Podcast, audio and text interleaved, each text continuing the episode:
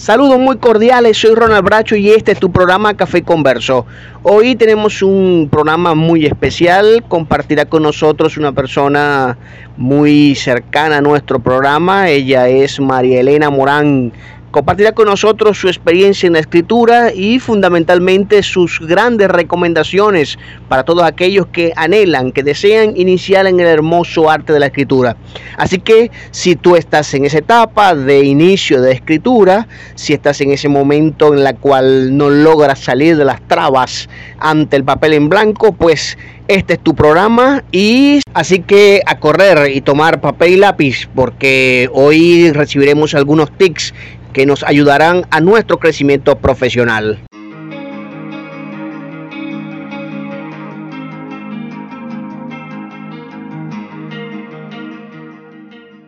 Hoy estará con nosotros María Elena Morán. Ella es graduada en Comunicación Social en la Universidad del Zulia para el 2007 en Venezuela y cursó estudios en guion cinematográfico en la Escuela Internacional de Cine y Televisión de La Habana, Cuba, en el 2012.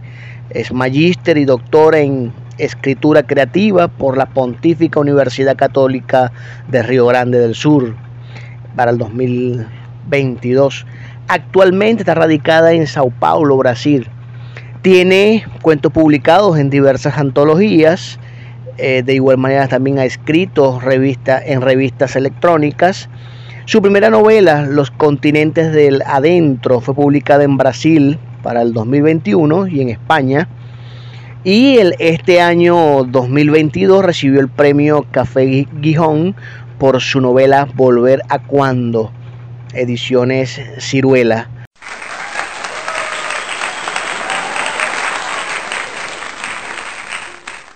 Saludos María, ¿qué tal? ¿Cómo estás? Es un gusto para nosotros tenerte en nuestro programa Café y Converso, compartir contigo tu experiencia a la hora de escribir y, todas aquellas recomendaciones que les puedes dar a toda nuestra audiencia que transmitimos a través de los diversos, las diversas plataformas de podcast que, con las que contamos, con las que disponemos y a través de nuestro canal de YouTube eh, estamos muy contentos por tenerte con nosotros.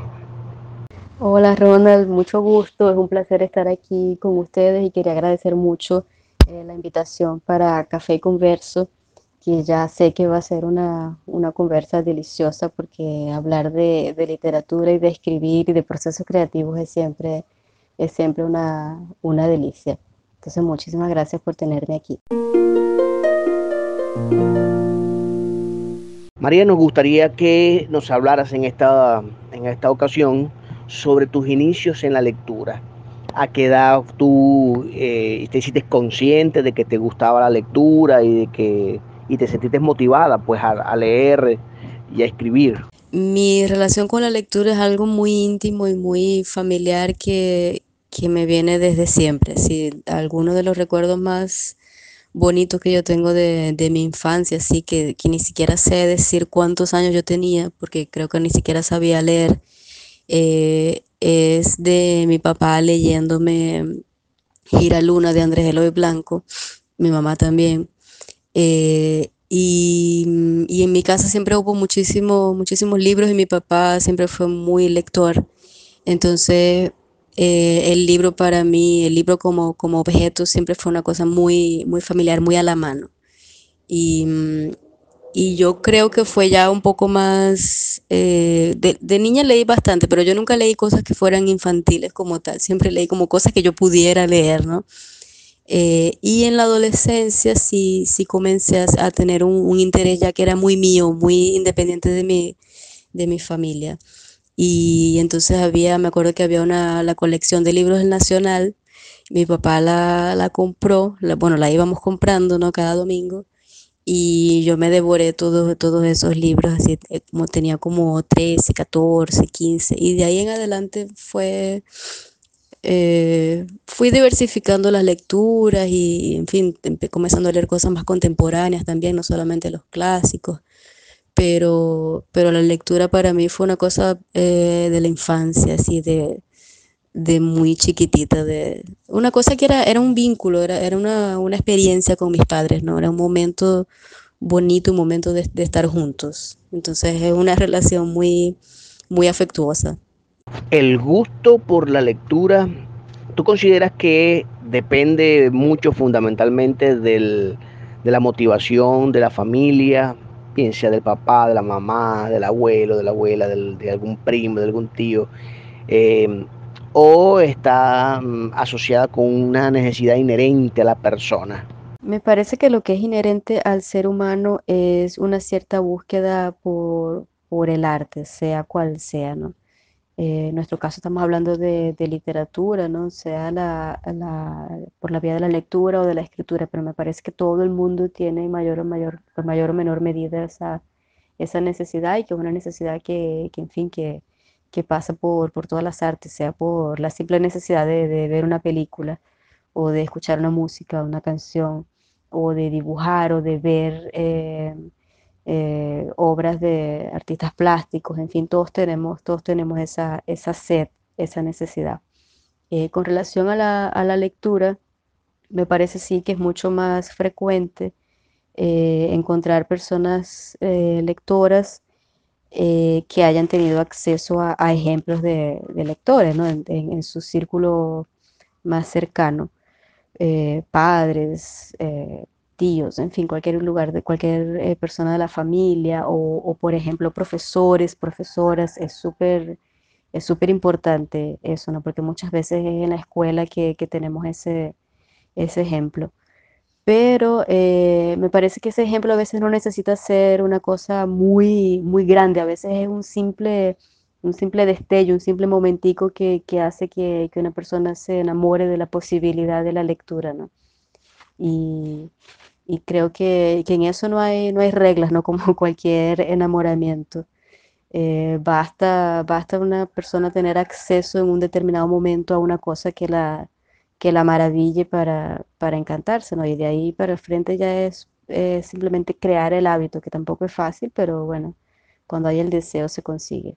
Es hermoso cuando eh, nosotros desarrollamos un esfuerzo por la promoción de la lectura eh, desde cualquier instancia, desde cualquier espacio, desde cualquier eh, motivación, porque encontramos en la lectura factores fundamentales para el crecimiento de la persona, ¿no?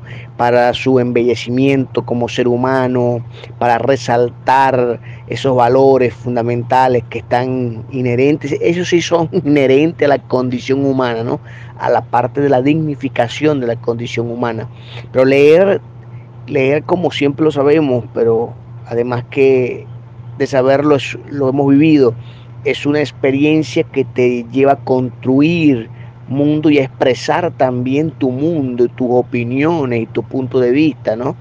Eh, y cómo hemos visto y cómo hemos visto también maneras de ver el mundo a través de los libros, a través de cuentos, de novelas, de obras de teatro y nos ha encantado de alguna forma u otra y, y creo que la tarea del, del lector y del escritor se basa fundamentalmente en en que el otro también ame ese mecanismo, ame ese, ese bello instrumento que es el libro y la lectura, ¿cierto? Pues sí, yo creo que, que es exactamente, exactamente eso y que, que a través de la, de la lectura y de la escritura entendemos entonces ese, ese mecanismo que, que pasa por la construcción de nuestro propio mundo por, la, por el entender nosotros mismos eh, lo que pensamos, lo que, lo que podemos llegar a pensar.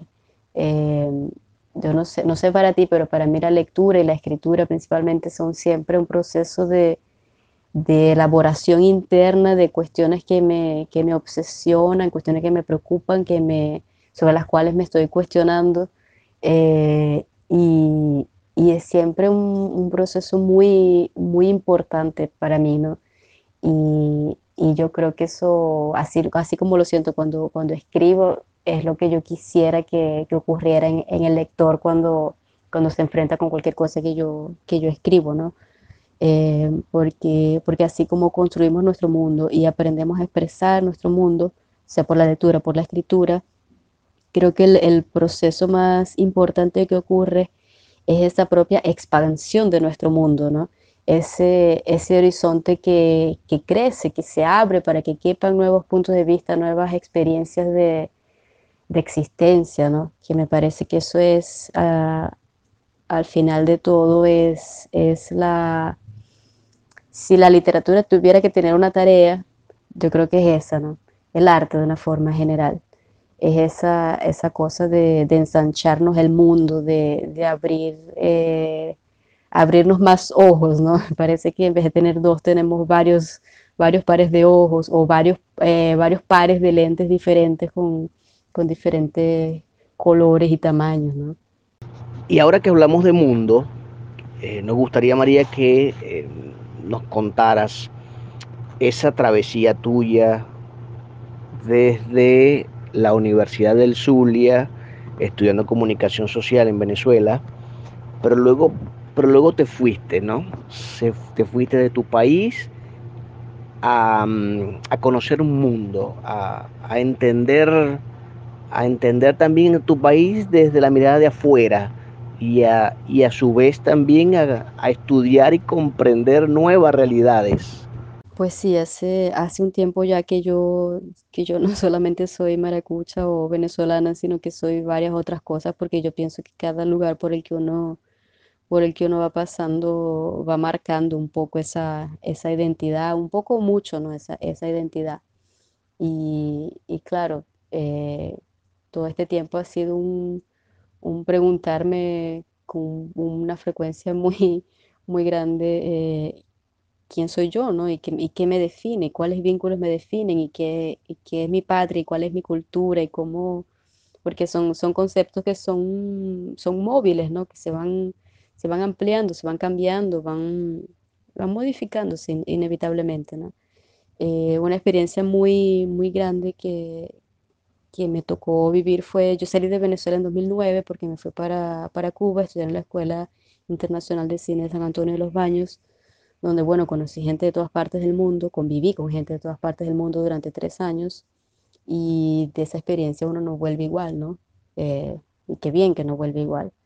Y después de allá vine para, para Brasil por una historia de amor que comenzó justamente en Cuba y que continúa. Eh, y entonces vino el desafío mayor, me parece, el más grande hasta ahora, que es el tema de, de, existir en otra lengua, ¿no? que no es, la lengua, no es la lengua materna, pero es una lengua en la que aprendemos a ser quienes somos en el momento, ¿no? Porque yo, yo digo, es, es, mi etapa adulta ha sido principalmente en portugués. Y claramente yo solamente he sido esta persona con esta edad en este momento y hablando portugués. Entonces es, es, una, es una marca que, que es una marca indeleble ¿no? en, en mí. Y la, el propio, la propia relación con la, con la española ha cambiado muchísimo en ese sentido. ¿no? Es súper interesante viajar y vivir. Hasta la fecha tienes dos novelas publicadas, dos novelas con gran éxito, con una gran acogida en, en España y, en Venezuela y muchas partes, por supuesto en Brasil. Quiero preguntarte por la inspiración de tus dos novelas, en qué te basas, en qué te inspiras, eh, qué te motivó a trabajar en esos temas que a simple vista pueden ser complejos por su actualidad, por su sensibilidad en algunas personas. ¿Cuál fue tu inspiración para trabajar en esos temas en tus novelas? ese asunto de, de escoger eh, un tema, a veces me parece que, eh, por más metafísico que eso parezca, parece que es el tema en que lo escoge, el que lo escoge a uno, ¿no? En el sentido de que, por ejemplo, mi primera novela tiene que ver con locura y con mujeres y con historias de familia. Y, y la locura en sí, esa, así, la, la, la simple premisa de perder el control, perder la razón, perder el poder sobre tú mismo, sobre tu cabeza, sobre tu cuerpo, sobre tu vida, es uno de mis grandes, de mis grandes miedos y creo que, que, que por eso me interesó explorarlo, ¿no? Eh, trabajar ese, porque una cosa es estar loco y otra cosa es tener mucho miedo a la locura. Mi tema, mi personaje eh, se pasea más por ese mundo del miedo a la locura. y, en eso somos, eh, lo compartimos. ¿no? Eh, el otro tema de la novela que, que, aún va a ser publicada, va a ser publicada en, a finales de enero por Ciruela, eh, es un tema, el tema Venezuela, el tema crisis migratoria y en fin, creo que, creo que el telón de fondo de, de todo es cómo, cómo esa, esa, cuestión de, de una crisis nacional impacta en, en, en, la esfera íntima de una familia, ¿no? Eh, yo creo que es eso, donde termina, donde termina un país y comienza una familia. Ese me parece que es el tema y es muy evidente de, dónde viene esa, esa, necesidad de hablar de eso. Eh, yo estaba muchísimo tiempo sin poder escribir, escribir, ni hablar, ni pensar, ni sentir sobre más nada que no fuera lo que estaba pasando. Yo empecé a escribir en 2018 y entonces en ese momento era algo que me tenía totalmente avasallada y eso siempre es lo que pauta mis, mis escrituras, ¿no? La obsesión, yo creo. Y mm, tal fue el éxito de tus novelas, que por supuesto has recibido reconocimientos por cada una de ellas, pero en este año 2022 has recibido el premio Café Quijón por la novela Volver a Cuando, ¿no? Su última novela a la cual nos estás comentando sobre el tema migratorio, sobre la situación interna del país, de Venezuela. Em, cuéntanos cómo fue la experiencia de el, verte motivada a participar en este premio y luego el recibir la noticia de que, de que ganaste el premio, de que, de que lograste, lograste la meta de participar y, ser premiada con, con el premio Café Gijón? Yo creo que todos son, son apuestas grandes que, yo he hecho. La novela yo la escribí en el marco de mi doctorado en escritura creativa aquí en Brasil. Y, y bueno, fue todo, fue todo un proceso muy interesante, muy dolido también, pero pero en fin, muy, fue, fue hasta terapéutico, si lo podemos poner en esos términos. Eh, y yo me decidí a participar en el, en el, premio, para, que es un premio para, para obras inéditas, porque como la primera novela, que se llama Los continentes del adentro, había sido publicada por una editora más pequeña, pequeñita de hecho, este, yo quería buscar así como cuál sería la forma de yo llegar tal vez a, a un público mayor, eh, a llamar más la atención en otros lugares, porque yo estoy en Brasil, ¿no? Y yo aquí logro hacer eh, circular el libro así, tal vez con más facilidad, porque estoy aquí, ¿no? Ahora, ¿cómo publicar fuera eh, y cómo hacer que, cómo hacer que, que, circule, ¿no? Y entonces una opción son, son los premios. Y yo pensé que era un, una apuesta así como que muy grande, ¿no? Como yo me, me inscribí pensando que, que bueno, que no iba a ocurrir, no porque no, porque no me parezca que el libro sea bueno, sino porque dudaba de que fuera, de que tuviera el perfil de un premio en España, ¿no? Por más que sea un premio internacional. Eh, porque era un libro que yo, fue un libro que yo escribí con, con, todas las libertades del mundo, con toda la honestidad del mundo, sin, sin atenerme a, a esas preocupaciones que a veces tenemos de, ay, ¿quién lo va a leer? ¿Va a gustar? ¿No va a gustar? Yo hice lo que yo quise, como yo quise, y tal vez fue eso lo que, lo que, lo que hizo que ganara el premio, ¿no? Nos gustaría también que nos compartieras, María, tu proceso de planificación de tus novelas. Em, eres una escritora de mapa, de brújula. Este, ¿Cómo haces para planificar eh, una novela de ese tipo? De, ese nivel con el que tú estás escribiendo? Eh, mira, yo tengo una serie de, herramientas barra vicios que vienen de, mi trabajo con cine, con guion, eh, que creo que me facilitan un poco el, trabajo porque ya, ya era como que un método que yo tenía y que simplemente lo adapté. Eh, yo hago, yo voy creando lo que, lo que se conoce como una escaleta, ¿no? que es como que la punto por punto, que es lo que ocurre en la, en la novela, en la historia, y, yo me hago así como que un mapa general con fichas, yo, yo adoro usar fichas así en la pared o post-it de colores, yo soy, yo soy la loca así de, de, la organización de esas cuestiones. porque, porque yo necesito tener todo bastante planeado y cuando digo planeado me refiero a simplemente saber qué va a ocurrir, cuál va a ser el siguiente paso de una forma general. Porque es, es esa, ese saber cuál es el próximo paso lo que me permite tener una libertad absoluta para dentro de cada capítulo hacer lo que yo quiero. Es como, como tú tener una, es eso, saber, saber cuál es el mapa y bueno, tú, tú sabes cuál es el camino, tú llegas a ese camino como tú quieras. A veces tú agarras la bicicleta, a veces tú vas corriendo, a veces te dan la cola en un carro, a veces te montas en una chirrinchera. Eh, y, entonces, bueno, yo hago, yo hago eso, yo suelo tener cosas así varias, si son, por ejemplo, volver a cuando son cinco narradores diferentes. Entonces yo tengo una línea de cada color para cada narrador con fichas diferentes que yo iba jugando, colocando, moviendo, qué pasaba si yo ponía esto aquí antes, qué informaciones dejaban de, de aparecer, eh, qué, qué, informaciones yo pasaba a dar, ¿no? y cómo, y cómo cada una de, esas, de, esas, de esos movimientos genera efectos interesantísimos, ¿no? Eh, y, muy diferentes. Entonces, todo ese, todo ese rompecabezas es la parte que yo más me divierto haciendo. Me encanta. Y claro, después la escritura es otra historia, otro placer, ¿no? Pero, pero me, me gusta mucho esa primera parte. ¿Y posees algún ritual antes de sentarte a escribir? ¿Algo que te gusta hacer? eh, algo que te, te gusta, algún hábito que tú tengas, que tú digas, bueno, yo, yo me he visto de, de, este color, me pongo esta prenda de vestir, eh, o alguna, alguna otra cosa que tú tengas, que tú digas, oye, previo a sentarme a escribir, debo hacer tal cosa.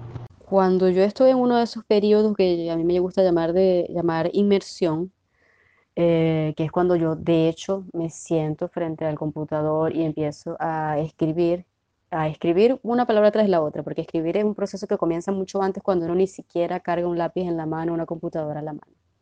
Este, pero bueno, cuando ya estoy ahí sentadita enfrente, eh, tengo una serie de, de, cuestiones así que, que yo hago, ¿no? La primera es que yo soy súper matutina, entonces eh, mi, el periodo que más, eh, en el que siento que, que produzco mejor, que, que escribo como como con más frescura, como, como mejor, así, ¿no? Es la mañana y, bueno, a veces en la tarde también ocurre un pico de, de productividad, de insights, así. Este, y en ese sentido, creo que el ritual más importante que yo tengo es un buen desayuno, un buen café. Y, y bueno, ya yo me voy luego a, a, mi, yo tengo un pequeño, un pequeño escritorio, así un, un cuartito donde yo trabajo y en ese cuartito entonces yo estoy rodeada de, de imágenes, que, que, imágenes afectivas o imágenes, en fin, de arte. Eh, tengo una lucecita, que, que, una lucecita amarillita que en, que en, realidad no ilumina, simplemente es para, para dar ambiente, ¿no? Eh, y yo pongo muchas veces, a veces me gusta más el silencio, pero a veces cuando siento que estoy necesitando un, un estímulo extra, yo tengo unas playlists de, principalmente de música clásica y y que parece un cliché, pero que realmente funciona. Bach es súper bueno para poner a uno en, en, situación de escritura. Y a veces jazz, en fin, a veces, eso es cuando necesito un extra, si no, yo soy muy del silencio. Pero creo que eso, eso es lo que hago, así como que trabajar de mañana, después de mi desayuno y con, con silencio o música chévere, así que me, me pone en sintonía. ¿Y cuál es la novela que más te ha costado escribir y por qué? Esa es una pregunta difícil porque volver a cuando eh, me costó mucho, pero no tanto durante la escritura, me costó mucho, me costaron mucho los momentos eh, previos, así los momentos de, de planificarla, los momentos de, de encarar ese tema, justamente por la cantidad de dudas que yo tenía. Pero la verdad es que cuando yo empecé a escribir fue un proceso muy catártico entonces realmente la escritura en sí fue, fue muy, mucho más placentera como tal. Creo que lo, los sufrimientos venían como que alrededor, la cantidad de inseguridad que yo tenía con, con tantas cuestiones, así por lidiar con un tema tan, tan cercano, tan espinoso, tan difícil todo, ¿no? Eh, pero yo creo que el proceso de escritura como tal de los continentes del adentro fue más sufrido. Eh, yo creo que tiene que ver con que era mi primera novela, con que también era un tema delicado, con que también había un montón de inseguridades alrededor de, del tema. Pero creo que principalmente por la falta de, eh, de experiencia, ¿no? Escribiendo un, proyecto de narrativa larga, porque yo ya había escrito guiones, pero los guiones son como que otro, otro universo, que por más que me haya dado herramientas, es muy diferente del flujo en el que uno tiene que, diferente del flujo al que uno tiene que entrar cuando, cuando escribe una narrativa larga. Entonces me acuerdo que con los continentes de la adentro hubo varios momentos así de, de bloqueo, de, de, dificultad para volver a entrar en la historia. Siempre que paraba era como un, un sufrimiento para entrar de nuevo. Y volver a cuando, por el contrario, fue, un, así como un vómito, ¿sabes? Como que empezaba a trabajar y, y fluía y yo iba como, como si fuera un maratón.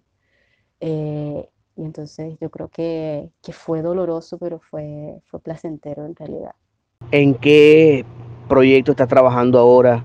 ¿Cuál es tu siguiente proyecto literario con el que nos vas a sorprender? Mira, yo estoy siempre trabajando en, varias cosas al mismo tiempo, ¿no? Entonces siempre tengo algunos proyectos de, cine eh, que son con otras personas, entonces es una cosa, es menos, digamos, menos personal en, varios sentidos. Eh, proyecto mío, literario, eh, tengo una novela que acabo de terminar una primera versión y que nuevamente investigo, en fin, cuestiono el tema de la de la migración, de, del brote migratorio venezolano, pero esta vez desde el punto de vista de quien, de quien nos recibe aquí en Brasil. Y es una historia que, que, ahora me pregunto sobre, sobre esos límites entre, entre la ayuda y, y, el altruismo y, dónde, empieza, dónde empieza una cosa y termina la otra. Este, dónde, en qué momento la, la ayuda, cuando, cuando te ayudan, tú al mismo tiempo adquieres una deuda, ¿no? Y, cómo lidiar con esas cuestiones, en fin.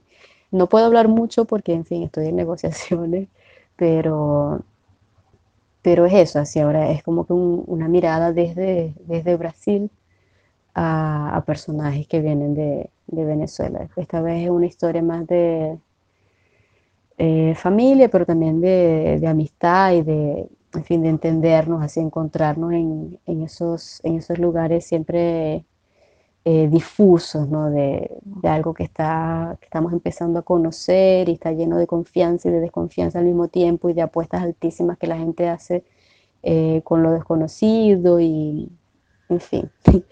Pero estoy en eso y quiero organizar un... Tengo unos varios cuentos por ahí sueltos y estoy queriendo este, organizar un, un libro de cuentos, escribir algunos otros para completar eh, una buena cantidad. Y en eso estamos. Para ir eh, cerrando esta conversa que ha sido realmente placentera para nosotros y que eh, seguramente a todos los que nos escuchan por nuestro podcast Café Converso a través de las diversas plataformas digitales que estamos transmitiendo, eh, queremos también que nos comentes, María, cuáles serían tus recomendaciones, dos, tres recomendaciones para todas aquellas personas que desean comenzar en, en ese hermoso arte de la escritura. Yo creo que una, un primer consejo tendría que ser necesariamente eh, que escribamos siempre sobre, sobre cuestiones que realmente no, nos importan, sobre aquellas cuestiones que, eh, que de alguna forma nos salen de nuestra cabeza, porque es siguiendo esas, esas, yo las llamo obsesiones, ¿no? Esas ideas fijas que, que realmente logramos escribir alguna cosa eh, fuerte, poderosa en el sentido de, de, real, ¿sabes? Porque en la medida que uno lo siente, en esa misma medida, eh, los lectores, las lectoras van tal vez a, intuir eso, ¿no? A, experimentar eso que, con lo que uno trabajó. Eh, porque a veces nos dejamos un poco llevar por, por ideas de que hay lo que, lo que está de moda, lo que el mercado está queriendo, eh, los temas que, que, están, que están siendo más difundidos y tal, y, todo eso son cuestiones que sí están ahí, pero que no, no puede ser lo que, lo que marque la, el, el, deseo de escribir. Nuestro deseo es una cosa mucho más íntima, ¿no? mucho más de hacer siempre una investigación personal y profunda, y eso es lo que importa. Eh, y dos, dos, consejos rápidos que son, uno, prepararse, estudiar, leer mucho, eh, frecuentar talleres si es posible, porque, porque hay, que, hay que estudiar, hay que, hay que prepararse porque hay muchas muchas cuestiones que, que, vienen, que vienen por ahí.